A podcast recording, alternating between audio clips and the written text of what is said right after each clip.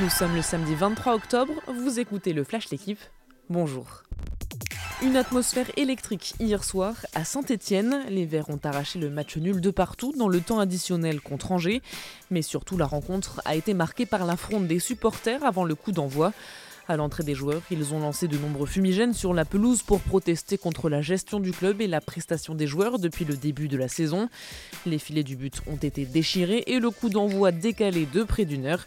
Les supporters réclament la démission de Claude Puel. Les Stéphanois sont toujours derniers du classement sans aucune victoire après 11 journées. Huitième journée de top 14 avec notamment Toulouse contre Castres à 21h.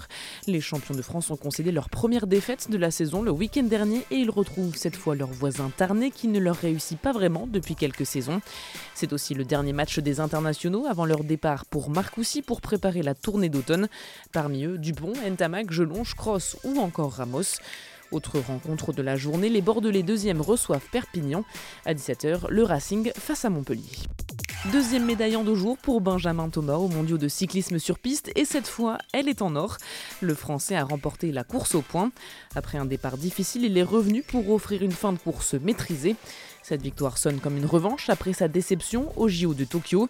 Il n'avait terminé que quatrième de l'Omnium, sa discipline de prédilection. Début de la Coupe du Monde de ski aujourd'hui avec la première étape à Solden en Autriche. À 32 ans, Tessa Worley sera encore une fois au départ du géant.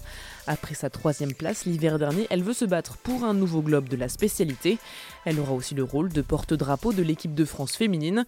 Et l'autre objectif majeur de la double championne du monde, les JO de Pékin en février, sa dernière chance de remporter une médaille olympique.